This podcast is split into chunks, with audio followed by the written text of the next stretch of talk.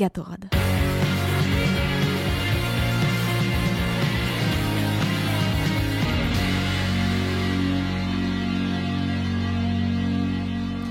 Bonjour à tous, j'espère que vous allez bien, j'espère que ça va Léo. Euh, je pense que vous pouvez peut-être l'entendre un peu euh, au son de ma voix. Euh, je ne suis pas à 100%. hein, Tu as le débouché. Alors non, ouais, c'est, c'est- j'ai, une toux qui est assez persistante hein, depuis quelques jours. Donc je tiens à vous prévenir, si jamais je décède en milieu d'émission, c'est tout à fait normal, voilà. Et puis de toute façon, il y a Léo à côté qui fera du bouche à bouche. Je devrais normalement m'en sortir. Tu rêves. D'ailleurs, en parlant de ça, voilà, pour vous donner un ordre d'idée. Donc, euh, aujourd'hui, nous allons parler euh, d'un événement, ou plutôt deux, qui ont marqué l'histoire du sport, mais euh, d'une manière assez différente que les, les événements dont je vous ai parlé précédemment dans, l'émission. C'est des événements en plus qui sont plutôt récents et qui, sont, qui viennent d'une idée assez particulière. On va tourner ça comme ça. Il faut que je vous parle donc de non pas d'un moment, mais de deux qui ont marqué. Bah, je suis en train de, de le relire mon intro, mais je l'ai fait à l'impro. Bref, on va y arriver, on va y arriver, c'est pas la forme, c'est parti. Donc, les compétitions sportives, tout le monde en rêve.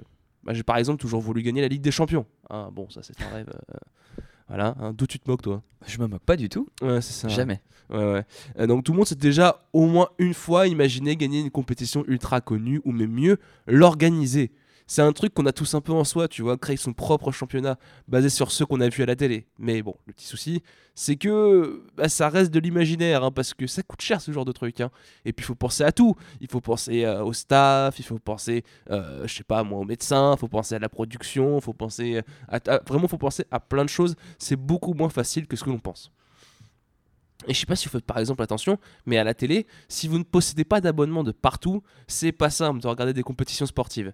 Généralement, il faut dépenser des dizaines d'euros par mois pour regarder autre chose que le foot international et les JO. Alors d'une part, ça s'explique par le fait que la télévision est de moins en moins regardée, et ça s'explique aussi d'autre part parce qu'on peut désormais trouver tout ce qu'on veut ailleurs sur une plateforme nommée YouTube. Ce site, sorti le jour de la Saint-Valentin en 2005, permet de partager et de regarder des vidéos de tout type. Des recettes de cuisine, des tutos make-up, des critiques cinéma ou bien même des podcasts. Vous pouvez tout trouver dessus.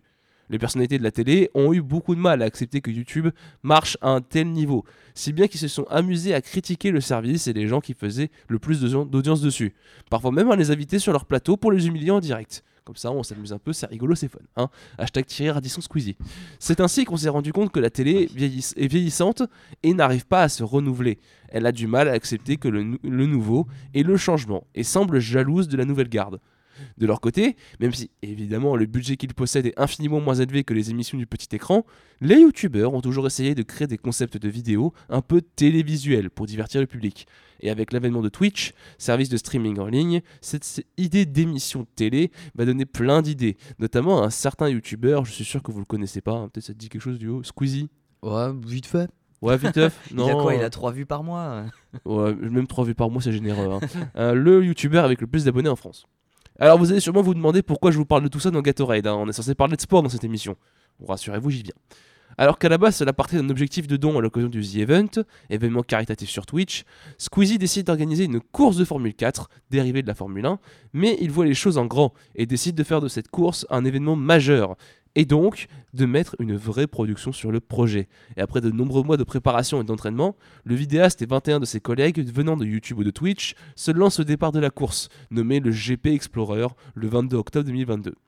L'habillage, les véhicules, les écuries, le public, le panel, tout porte à croire que c'est un événement largement aidé par une chaîne télé ou autre, tellement tout faisait propre, parfait, précis. Mais non, c'est bien les youtubeurs qui ont réussi cette prouesse technique et qui ont offert un vrai show qui a battu des records d'audience sur Twitch avec un million de personnes connectées au départ de la course. Et d'ailleurs, parlons-en de la course. Même sur ce côté-là, Squeezie, ses collègues et ses équipes ont pris la chose avec sérieux et avec respect. Un Grand Prix, comment ça se passe? Ça se passe avec trois séances de qualification pour déterminer l'ordre de départ, tous de 15 minutes, où les meilleurs chronomètres sur un tour de piste sont ceux qui seront placés le plus haut, le plus en avant sur la grille. Puis ensuite, le plat principal, la course, où les pilotes devront se départager en 15 tours. Avec un panel qui intervient pendant les temps morts pour nous offrir un peu les coulisses et les avis de chacun, et une célébration finale digne d'un Grand Prix de Formule 1 avec le sabrage de champagne protocolaire, tout y était, et l'événement fut un immense succès, à tel point que la télé n'a pas pu passer à côté et ne pouvait que saluer le travail et la production autour du projet. Et c'est avec ce bagage que le GP Explorer a été renouvelé pour une deuxième édition le 9 septembre 2023, qui a fait encore mieux partout en termes de production, en termes d'invités. hein. Je rappelle qu'il y avait Pierre Gasly qui était dans les parages, il y avait Sébastien Ocon, il y avait plein de monde. Et il y avait aussi, euh, en termes d'audience, 1,3 million, c'est le sixième stream euh, de l'histoire de Twitch avec le plus de personnes connectées en même temps. C'est-à-dire que c'est le plus gros événement en France qui a ramené le plus de monde et la sixième euh, de l'histoire. C'est- quand même assez exceptionnel. Alors, même s'il y a eu malheureusement le harcèlement et les remarques sexistes qu'a subi l'une des participantes de la course, Manon Lanza, suite à l'accident qu'elle a malheureusement provoqué pendant la course, euh, gâchant un petit peu la photo de fin, l'événement n'en reste pas moins encore historique et a ouvert la voie pour d'autres compétitions sportives disponibles gratuitement à la différence de la télé. C'est vrai que euh, le fait que Twitch euh, permette euh, de tels événements d'avoir lieu, ça, montre vraiment que euh, c'est un, énorme concurrent pour la télévision parce que ça offre gratuitement des choses que on doit payer genre 10 euros, 15 euros par mois pour pouvoir avoir accès. On a eu le GP Explorer, on a eu le Eleven All Star, le match de foot entre les streamers français et les streamers espagnols. De plus en plus, on voit des événements sportifs émerger sur Twitch et gratuitement et c'est ça qui fait la force de ces événements c'est le côté communautaire. Tout le monde qui se réunit pour voir ce genre de compétition que bah, d'habitude euh, on est obligé de soit de passer par des sites illégaux euh, soit de prendre 15 balles chez Beansport pour pouvoir regarder la plupart des événements.